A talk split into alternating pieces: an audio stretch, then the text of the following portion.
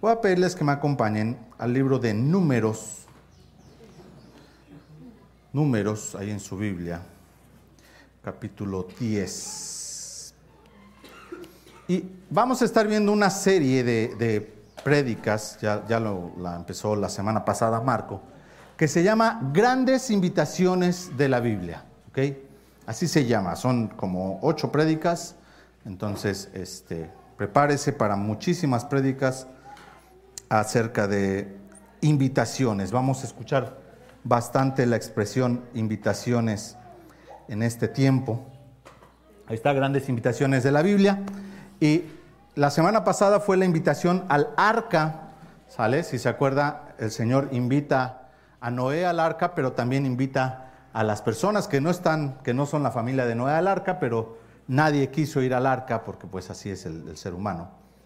Y hoy vamos a ver una invitación que se llama la invitación al compañerismo, ¿ok? La invitación al compañerismo. Así es que vamos a Números capítulo 10, versículos 29 al 32, y esos son todos los pasajes que vamos a ver el día de hoy. Cuatro versículos, tres versículos, no cuatro, 29, 30, 31 y 32. ¿Sale? ¿Listos? ¿Estamos ahí? Entonces dijo Moisés a Jobab, hijo de Raguel, Madianita, su suegro, nosotros partimos para el lugar del cual Jehová ha dicho, yo os lo daré, ven con nosotros y te haremos bien, porque Jehová ha prometido el bien a Israel. Y él le respondió, yo no iré, sino que me marcharé a mi tierra y a mi parentela. Y él le dijo, te ruego que no nos dejes, porque tú conoces los lugares donde hemos de acampar en el desierto, y nos serás en lugar de ojos. Y si vienes con nosotros, cuando tengamos el bien que Jehová nos ha de hacer, nosotros te haremos bien. Amén. Esa es la invitación que vamos a estar leyendo o viendo el día de hoy. Y vamos a ver a un personaje que es Jobab, o Obab, no sé cómo se pronuncia, creo que es Jobab, eh, ahí en el versículo 29. Y parece ser, en el versículo 29 dice que es su suegro, así lo dice en la Reina Valera. En otras traducciones nomás dice que era su pariente, porque la palabra en hebreo puede, solo significa pariente político, ¿ok? Algunos creen que era su cuñado, el hermano de su esposa. Otros creen que era su suegro, como lo dice la palabra en la, traducción en la, Reina Valera. Eh, así es que podía ser alguno de los dos. La gran mayoría creen que se trataba de su suegro. Así es que vamos a hablar de Jobab como el suegro de Moisés, ¿ok? Ahora, esto se vuelve un conflicto porque en, en Éxodo se nos dice que su suegro se, se llamaba Yetro. Pero también sabemos que Raúl es el nombre de Yetro, porque parece ser que Yetro tenía como seis o siete nombres, hermanos. Así es que en la Biblia a Yetro lo vamos a encontrar como Jobab, como Raúl, o como Yetro, o como otros nombres. ¿Ok? Entonces, ahorita no vamos a ver eh, mucho acerca de, sus múltiples nombres. Eh, por ejemplo, si vamos a Jueces capítulo 4, versículo 11, si quieren se los leo, Jueces 4, 11, y Jebe Eber Ceneo, de los hijos de Jobab, suegro de Moisés, aquí dice que era su suegro, se había apartado de los ceneos y había plantado sus tiendas en el valle de Saanaim, que está junto a Sedes. ¿okay? En el libro de Jueces, un descendiente de Jobab, que se llamaba Eber, este, nos dice aquí que era su hijo de Jobab y que era suegro de Moisés, Jobab. Entonces, suponemos que muy posiblemente sí se trataba del suegro de Moisés y que su hijo pues le tocó ya en la generación de, Josué y de todos los y el tiempo de los jueces, ¿no? Entonces, ahí, ahí, vamos a estar viendo a este, a este Jobab, regresamos allá a números, y se nos dice que hay una invitación muy clara a Jobab. Moisés le dice en el versículo 29, nosotros partimos para el lugar del cual Jehová ha dicho, yo lo daré, ven con nosotros y te haremos bien porque Jehová ha prometido el bien a Israel. Hay una invitación abierta y directa de parte de Moisés a su suegro y esta invitación es a acompáñanos, sé compañero nuestro, bájale tantito, se está empezando a decir, sé, sé compañero nuestro de viaje. ¿Ok? Y vamos a ver algunas cosas, tengo aquí una, dos, tres cosas que quiere que compartan en el viaje. La primera de ellas es, ven, comparte nuestro compañerismo o nuestra asociación, el grupo de personas que somos. Y ahí, este, perdón, nuestra, nuestra peregrinación. Lo primero que les invita es, ser parte de nuestro peregrinaje. Y dice el versículo 29 que le dice Moisés, nosotros partimos para el lugar del cual Jehová ha dicho. La invitación primera que Dios o que Moisés le hace a, en este caso a Jehová es ven y sé parte de un pueblo especial, del cual tú no eres parte. Esto es importante entenderlo. No le dice nosotros incluyendo a Jehová. Le dice Moisés, nosotros, el pueblo de Dios, Dios nos ha invitado a ir a un lugar especial. Y ahora yo, Moisés, te quiero invitar a ti a que te unas a ese peregrinaje. Quiero que seas parte de algo diferente. Nosotros somos un pueblo elegido por Dios. Vamos a Deuteronomio capítulo 7, por favor. Deuteronomio 7, 6. Deuteronomio capítulo 7, versículo 6. Dios le está diciendo a Israel, a ese pueblo que está hablando Moisés, porque tú eres pueblo santo para Jehová tu Dios. Jehová tu Dios te ha escogido para hacerle un pueblo especial. ¿Sí? Fíjate lo que le está diciendo Dios al pueblo de Israel. Tú eres un pueblo santo. La palabra santo aquí no significa que no tiene pecado, porque si algo queda claro en el pueblo de Israel es que el pueblo de Israel es muy pecador. Lo que no le, está, no le está diciendo tú eres un pueblo que no peca, le está diciendo es que tú eres un pueblo que está apartado para mí. La palabra santo significa apartado de. Comúnmente se utiliza para hablar apartado del pecado, pero puede ser apartado de cualquier cosa. En este caso lo está diciendo Dios al pueblo de Israel. Tú eres un pueblo apartado de entre los pueblos.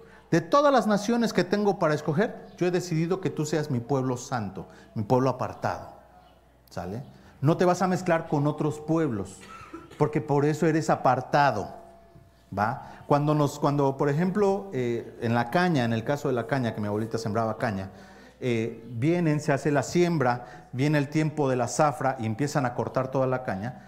Hay una parte de la caña que se deja, que, que se busca que esté la mejor cita, para semilla, o sea, esa no se corta, esa se aparta, eso es santo, se agarra y se deja apartado tiene un uso especial y diferente al resto del uso que se le va a dar a la cosecha. En el caso de la cosecha, en el caso de la caña, pues se le va a quemar, se va a llevar al ingenio, la van a triturar, le van a hacer varios procesos y se va a hacer azúcar. El caso de la semilla, no se va a hacer todo ese proceso. Se va a hacer un proceso distinto para que pueda usarse como semilla la siguiente ocasión que se vaya a sembrar. Es santo, es diferente, el trato no es el mismo. Dios le está diciendo al pueblo de Israel en, Deuteronomio 7:6, tú eres un pueblo separado para mí. para Jehová tu Dios, Jehová tu Dios te ha escogido para hacerle un pueblo especial, más que todos los pueblos que están sobre la tierra. La invitación a su suegro de Moisés es, ¿por qué no te unes a este pueblo especial? ¿Por qué no vienes y te vuelves parte de un pueblo distinto, que no es igual que los demás? Como consecuencia, va a haber cosas y, leyes y reglamentos, regulaciones, que van a traer consecuencias distintas a las que se dan en otros pueblos.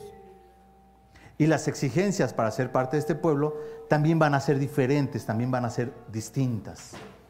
No puedes esperar ser parte del pueblo de Dios y esperar que sea igual que, que donde estabas antes.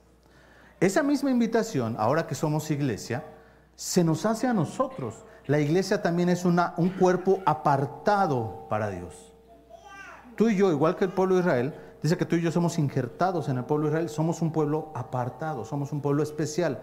No puedes esperar, hermano, que tu comportamiento, la visión de Dios para tu vida sea la misma que Él tiene para el resto del mundo. Él espera cosas diferentes de ti.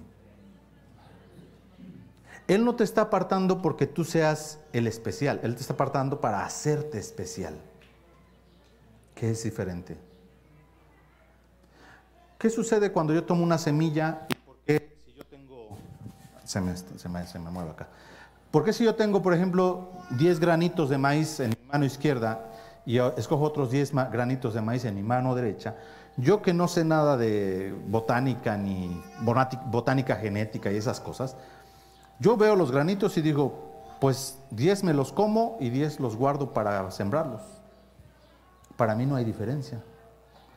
La única diferencia está en que mi voluntad decidí que los de la izquierda o los de la derecha iban a estar apartados. Ninguno de esos granitos es especial. Los hace especial que yo decidí hacerlos así. Tú y yo como iglesia, hermanos, no somos especiales por nosotros mismos, aunque el mundo nos quiera decir, todos somos especiales. No, todos somos exactamente iguales, idénticos. El concepto de especial significa precisamente eso, que no eres igual que los demás. Si todos somos especiales, significa que todos somos normales, somos iguales. ¿Sale? Imagínate que viviéramos en un mundo de supermanes y todos tuviéramos los poderes de Superman. Pues el único especial sería el que no tuviera los poderes. Por eso en el, en el planeta de Superman nadie era especial.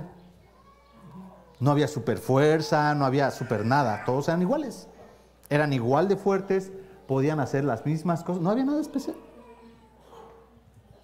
Tú y yo somos iguales. En este mundo tú y yo somos idénticos. Te hace especial que Dios dice, a este yo lo quiero apartar. ¿Por qué? Por su gracia. Puritita gracia. No entra, yo hice mérito, Señor, yo me porté bien, yo cuidé de mi familia, fui un buen esposo. Eso no, no entra ahí. Dios dijo, este me gustó, para semilla y se lo lleva.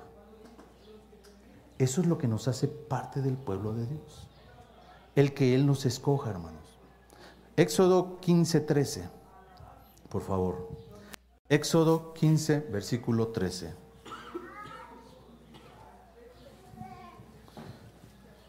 Dice Éxodo 15, 13, ¿estamos ahí?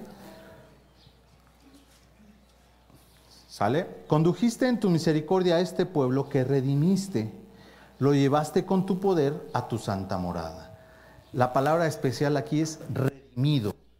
No solo es un pueblo santo, elegido por Dios, es también un pueblo redimido por Dios. ¿Sale? Es un pueblo que fue comprado por Dios, esa es la expresión. La palabra redención significa, y ya lo vimos cuando hablamos de Esther, ¿se acuerdan del pariente redentor? Es alguien que viene y paga la deuda. Había una deuda por ti y por mí, había una deuda por el pueblo de Israel, Dios viene y la paga. Trae redención. Ese pueblo no es el mismo pueblo que tenía Yetro, el, suegro de Moisés. Él era madianita. Ahora, Dios habló al pueblo, a los pueblos. Si, si, hablamos un poquito acerca de la historia de Moisés, según las tradiciones judías, Moisés vivió 120 años, ¿ok? Y se dice que Moisés vivió hasta cerca de 40 años en Egipto. Cuando él tenía alrededor de 40 años, salió, vio a un egipcio maltratando a un hebreo, lo mató y por causa de haberlo matado huyó de, Egipto. Estando en el desierto, no sabemos bien cómo, conoce a Yetro, conoce a una de sus hijas y se casa con ella. Y Moisés, según la tradición judía, vivió 40 años con Yetro, con su esposa y con su familia cuando Moisés tenía alrededor de 80 años, Dios se le aparece y le dice, ve y saca a mi pueblo. ¿Por qué estuvo Moisés 40 años con Yetro? Porque la palabra de Dios nos dice que Yetro era sacerdote de Dios. Moisés no conocía absolutamente nada de Jehová. Él solamente conocía de los dioses que había en Egipto. Porque por 40 años él había sido un idólatra, un pagano que adoraba a todos los demás dioses de Egipto como todos los demás tuvo que pasar 40 años siendo enseñado por su suegro de cómo buscar a Dios. Cuando estuvo listo, Dios se le aparece en el, en el monte Sinaí y le dice, ve. Y 40 años pasa Moisés en el desierto con el pueblo de Dios, batallando con ellos. Esa es la historia resumida de Moisés.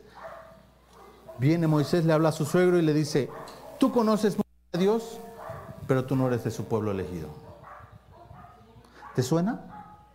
¿Has, conocido personas que sepan mucho de Dios, pero que no sean salvos y que no sean parte de la iglesia?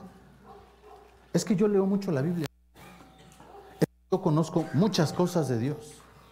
Y lo que le está diciendo Moisés a su suegro es, sí, pero no eres parte del pueblo de Dios. Y no está mal que tú sepas muchas cosas de Dios. Qué bueno que conoces la Biblia. Qué bueno que tus amistades han ido a la iglesia o fueron de niños, pero si no han, no han rendido su vida a Cristo, no son parte del pueblo de Dios. Eso está haciendo Moisés con su suegro. Te quiero invitar a que seas parte de un pueblo especial, a que seas parte de un pueblo redimido, lavado. Pero no solo eso, regresamos a, a número 10, 29, por favor. Y le dice Moisés, nosotros para el lugar del cual Jehová ha dicho, yo os lo daré que seas parte de nuestra peregrinación, a que seas parte de un pueblo especial, sino que además te quiero llevar a un lugar especial. No te voy a llevar a un lugar cualquiera. No te voy a llevar pues, a, las albercas para que te la pases bien ahí en Agualinda. Yo que crecí en, frente a la unidad. Ahí en Agualinda, va todos los días a nadar. No, no, no, no. Te voy a llevar, bueno, no, ya ahorita ya ni, ni vale la pena mencionarlo, pero te voy a llevar a las tazas cuando las tazas eran las tazas. O al almeal cuando estaba bonito. A las estacas, bueno, las estacas hoy en día. Te voy a llevar un lugar especial. La palabra de Dios dice que era un lugar que fluía leche y miel. O sea, era un lugar precioso en abundancia de alimentos. Hasta el día de hoy la, tierra de Israel da frutos gigantescos, gigantescos en, cantidad. No, no, bueno, también hay algunos frutos por ahí grandes en tamaño, pero en general eh, me decía mi esposa que dan hay mucho viñedo y los racimos son de aquí hasta el piso, llenos de uvas, eh, y uvas jugosas.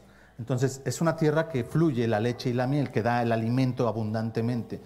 Es un privilegio lo que le está este, proponiendo Moisés a su suegro.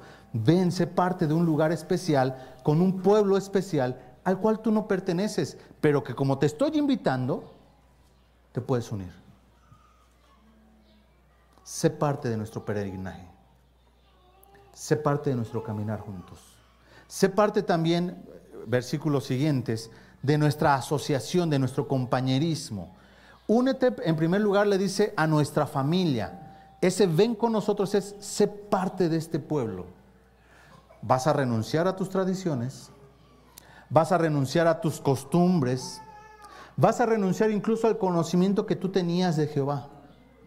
Es bien interesante porque en el pueblo de Dios, al principio, los primeros líderes del pueblo de Israel son Moisés, su hermano Aarón y su hermana María o Miriam.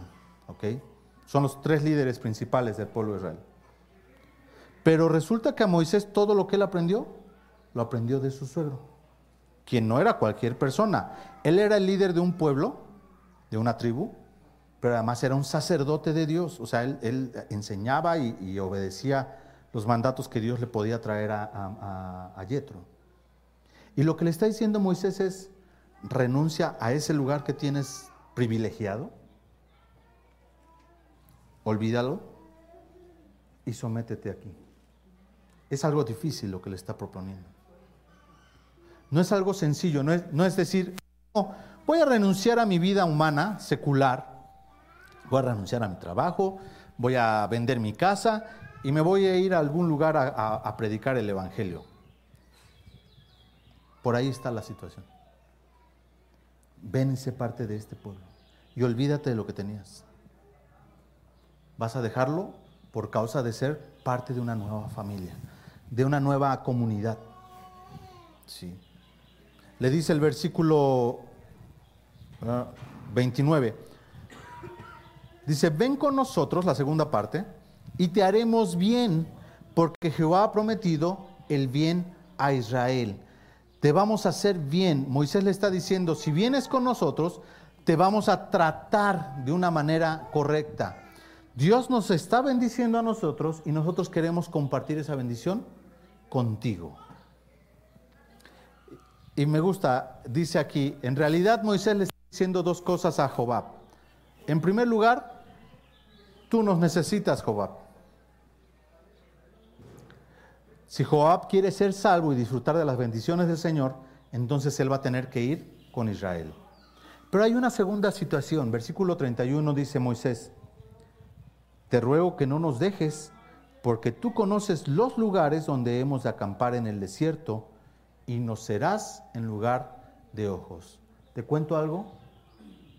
Nosotros te necesitamos también. Si quieres ser salvo, tienes que venir con nosotros.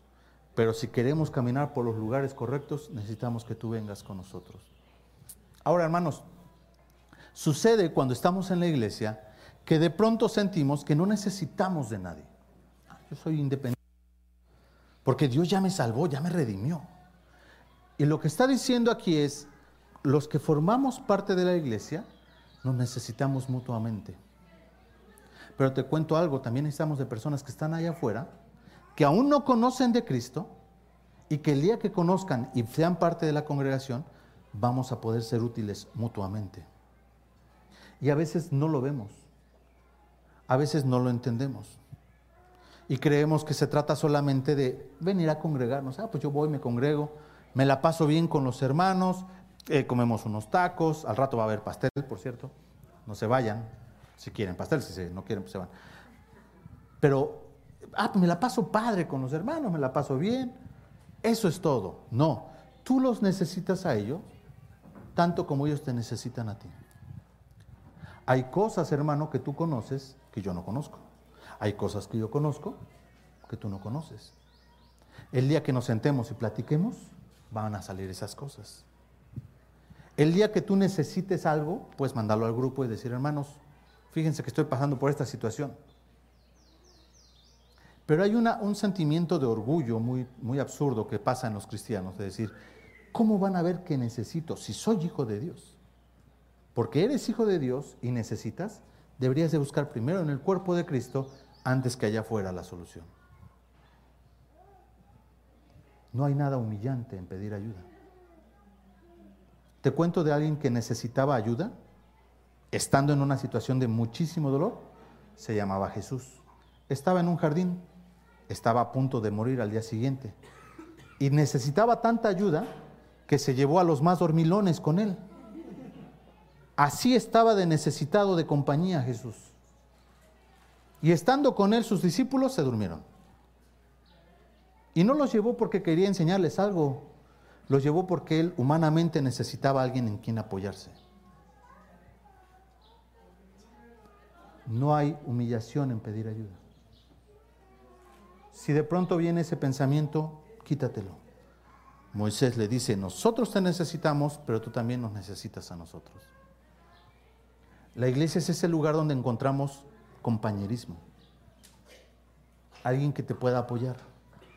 Alguien que te pueda entender. A veces, a veces no te va a entender porque a lo mejor estás pasando cosas que nadie más está pasando. Pero te podemos dar aliento. Te podemos decir, decir palabras de, de vida, dice el Señor. no de, no de muerte. Aliento. Puedes pedir consejo, oye, ¿cómo educo a mis hijos? Fíjate que está pasando por una situación difícil en esto y no sé qué hacer. Pregunta, vemos muchos papás aquí. ¿Algún consejo servirá? Algunos a lo mejor puedes decir, no, esto no sirve para nada lo que me está diciendo esta persona. Bueno, tú nos necesitas, nosotros te necesitamos. Cuando hablamos de la iglesia, a veces decimos, dice, ¿por qué la gente nos necesita como iglesia?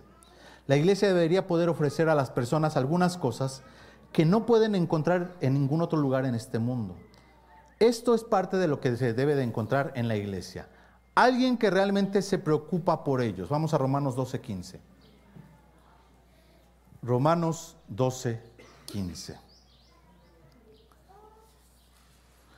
Dice ahí, gozaos con los que se gozan llorad con los que lloran. ¿Solamente con los que lloran de la iglesia? No. ¿Solamente con los que se gozan de la iglesia? No, porque estoy seguro que todos ustedes cuando es año nuevo y están aventando los cohetes, no son cristianos los que están mandando los cohetes, pero están bien contentos gritando feliz año nuevo. ¿Sí o no? El 16 de septiembre, si no hacemos evento aquí en la iglesia, de todos modos, estoy seguro que por lo menos en la televisión vas a poner el grito este, el, 15 de septiembre porque pues viva México. Te vas a gozar con todos Y te garantizo que si tú te pones a ver Facebook y ves al reportero estrella de Cuautla, que está haciendo una narración de cómo mataron a alguien en una colonia, lo cual por cierto ya es de todos los días, te vas a sentir mal por esas personas. Tú no dices, ay, qué bueno que lo mataron, era un desgraciado. No, no, no, no. Te duele que haya matado a alguien. Es doloroso. La palabra de Dios dice, gozaos con los que se gozan y llorad con los que lloran. El mundo entero debería estar encontrando dentro de la iglesia alguien que, entienda, alguien que diga, yo te voy a apoyar, yo te voy a, tratar de entender. Alguien que, se está preocupando por ellos. Número dos, alguien que ayude a llevar sus cargas. Gálatas 6.2, por favor. Gálatas 6, versículo 2. Sobrellevad los unos las cargas de los otros y cumplid así la ley de Cristo. Ahora, ¿Cristo solo llevaba las cargas de los justos? No, llevó las cargas de los pecadores. Tú y yo como iglesia debemos estar dispuestos a apoyar a los que están necesitados afuera, tanto como debemos estar dispuestos a apoyar a los de adentro. Lo que sí nos dice el Señor es, si hay una misma necesidad en la iglesia y fuera de la iglesia, pues primero ayuda a los de la iglesia y luego a los de fuera de la iglesia. Primero a los de casa y luego a los de afuera. Y eso lo hacemos todos en, todos los días. Si se te cae un, tu hijo y se te cae eh, otro niño que tú no conoces, primero garantizado, levantas a tu hijo y ya que viste que tu hijo está bien, levantas al otro. Porque primero vamos a ver por los nuestros. Eso es natural, pero dice que debemos de sobrellevar los unos las cargas de los otros. Eso debería encontrar la gente en, la iglesia. Alguien que esté dispuesto a decir, yo oro por ti. ¿Sabes qué? No solo oro por ti, ¿cómo te puedo ayudar para llevarte a lo que necesitas? Eh, le contaba a mi esposa, nosotros tenemos una casa en Atlaslaucan, bueno, en Alborada, pero es parte del municipio de Atlaslaucan, y debo admitir que el municipio de Atlaslaucan para mí es, ahí la lleva, ¿eh? le echa ganas. Entonces el DIF de, de cada mes, cada semana, cada día de hecho, todos los días están llevando eh, como una especie de tianguis de parte del ayuntamiento a las colonias más alejadas del, centro de la del pueblo. Y están ahí como hora y media, la gente llega, compra su mandado y pues no tiene que ir hasta, hasta, hasta ¿no? Eh, y le decía a mi esposa, no, ya en la alborada, ya la otra vez que fui, vi, entré y estaba la combi con, la comida y con la fruta y la verdura. Y se ve bastante bien y los precios están bien, no está caro. Y le digo, oye, eso está muy padre. Eso, o sea, me agradó esa idea de parte de, Laucan que está haciendo allá. Imagínate ahora que, la iglesia hiciera algo parecido. Que tú como iglesia digas, bueno, a lo mejor yo no puedo agarrar una combi y estar llevándole alimento a los hermanos, ¿verdad? Pero ¿qué cosas sí puedo ayudar, hermano, para que tú no tengas que pasarla difícil? Eso es sobrellevar las cargas los unos de los otros. Atlatlaucan está lleva, sobrellevando las cargas de sus habitantes como municipio. Como iglesia, ¿tú cómo estás llevando las cargas de los hermanos? Pregunta, honesta, considéralo. ¿Siquiera sabes cuáles son las cargas de los hermanos? O sea, cuando nos sentamos a los tacos, ¿le has preguntado, hermano, ¿hay algo que estés, que estés necesitado? ¿Hay alguna carga que necesitas que esté llevando? ¿Cuánto te has involucrado en preguntarle a los hermanos cómo la estás pasando en tu matrimonio? ¿Cómo la estás pasando con tus hijos? ¿Cómo la estás pasando con tu salud? ¿Cómo la estás pasando en tu trabajo? ¿Hay alguna cosa en tu casa que necesitas que se repare y tú no puedes? ¿Hay algún favor que yo te pueda hacer que, que pueda dejar un rato de mi día algún día en la semana para ayudarte? sobrellevar las, los unos las cargas de los otros. El mundo debería encontrar en la iglesia alguien en quien apoyarse. Número tres, alguien que los ame incondicionalmente, dice aquí. Mateo 22, 39. Bueno, desde el 38. Este es el primero y grande mandamiento, amarás al Señor. Y el segundo es semejante, amarás a tu prójimo como a mí ¿Quieres demostrar que eres discípulo mío? Ama a tu prójimo. Ámalo igual que como te amas a ti mismo. Jesús no dice así como me amas a mí, ¿eh? No dice así como amas a Dios, que se supone que debes amar al Señor tu Dios con todo tu corazón. Dice, ama a tu prójimo como te amas a ti.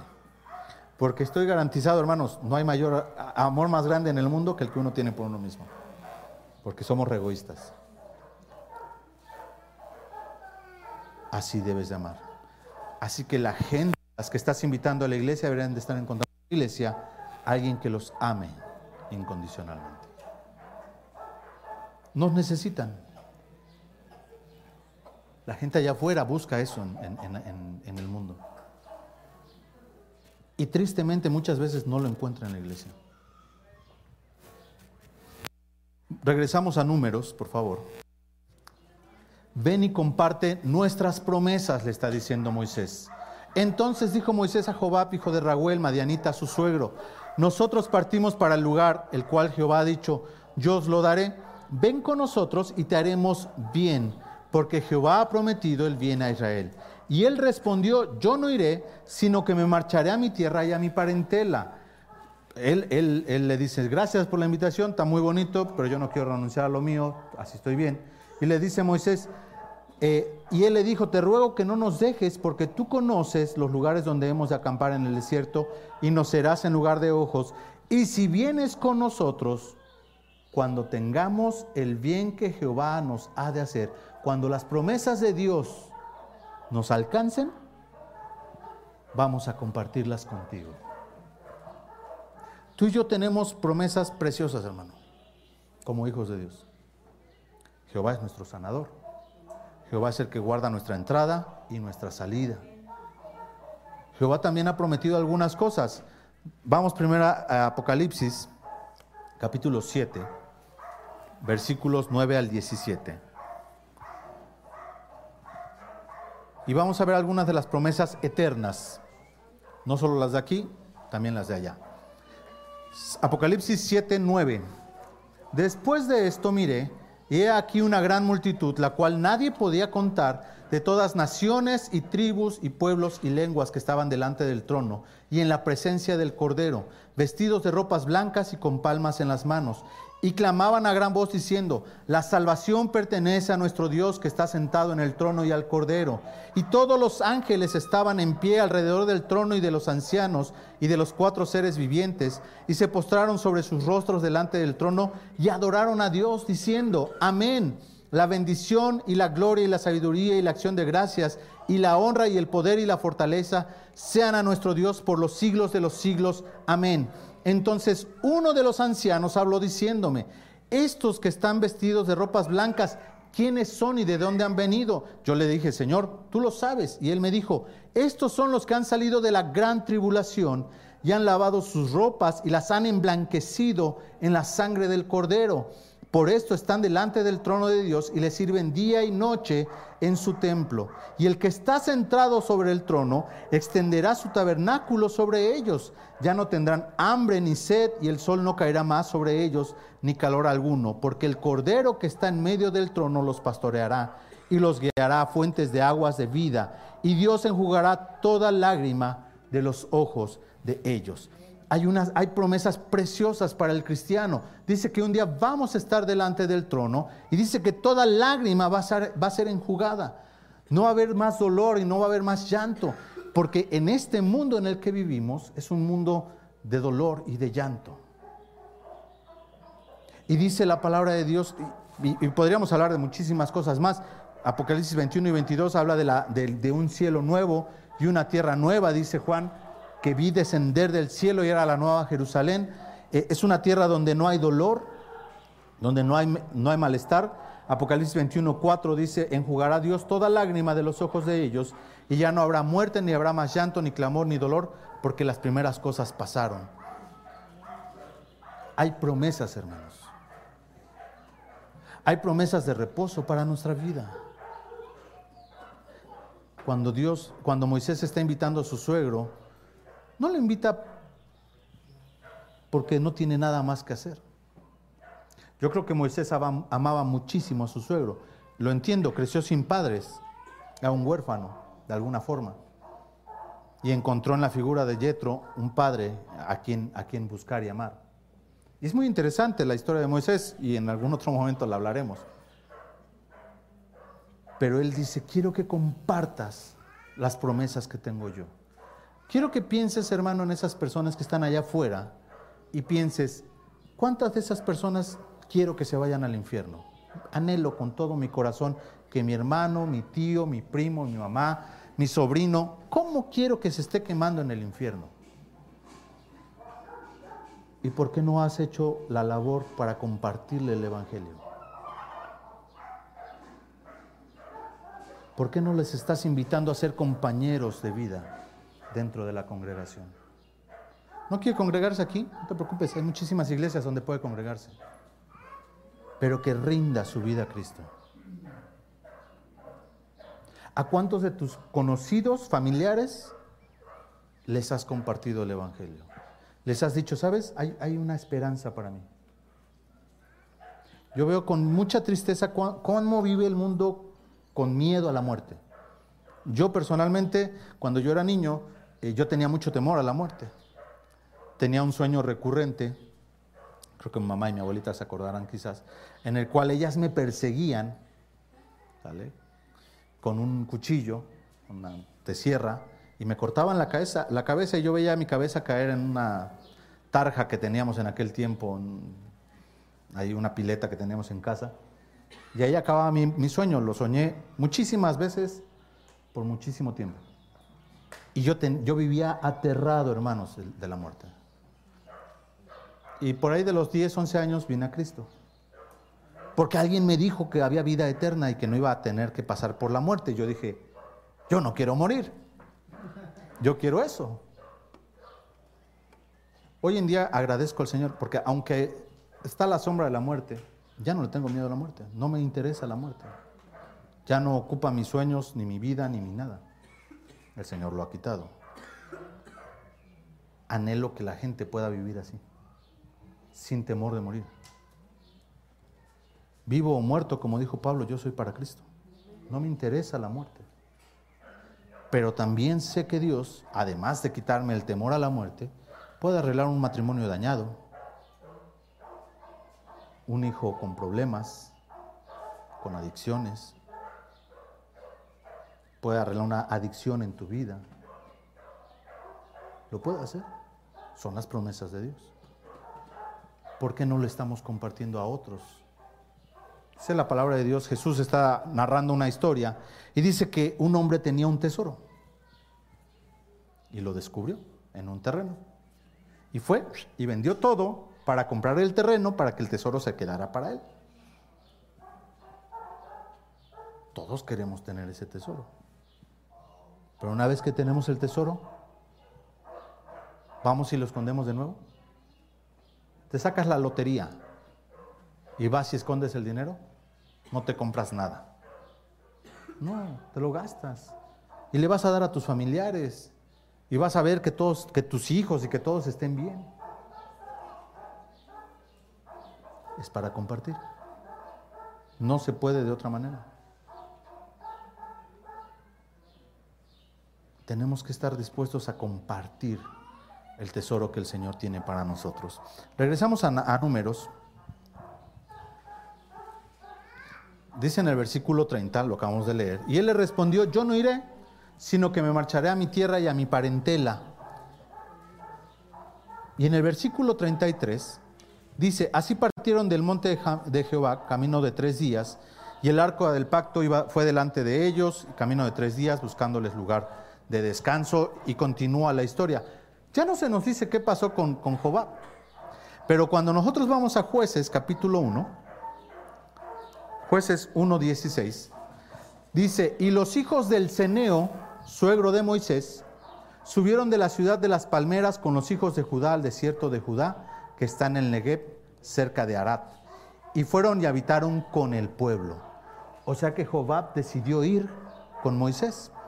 Y cuando pasamos a jueces capítulo 4, hay una historia muy interesante. Había una mujer, profetisa, jueza, muy especial, que se llamaba Débora. Si ustedes quieren hablar de feminismo en la Biblia, Débora es la persona indicada. Ella era la líder del pueblo de Israel en ese tiempo. Ella era la patrona. Y Débora manda a traer a un hombre que se llamaba Barak y le dice, tú vas a, liderar los ejércitos de Israel, vamos a ir contra Cisara, un rey, un personaje, y no, no lo vamos a, a ver toda la historia, pero vamos a ver lo que pasa con ellos. Dice versículo, estamos en jueces capítulo 4. Ah, versículo 11.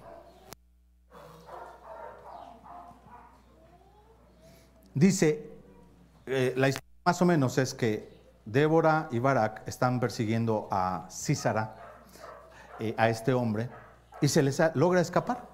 Alcanzan al, a parte del ejército, pero él, la persona, se les va. Versículo 11, y Eber en Ceneo de los hijos de Jobab, suegro de Moisés, o sea, un descendiente de, de Yetro, de esta persona, se había apartado de los ceneos y había plantado sus tiendas en el valle de Saanaim, que está junto a Sedes voy a seguir con el pueblo, con los ceneos, yo no, quiero estar ahí.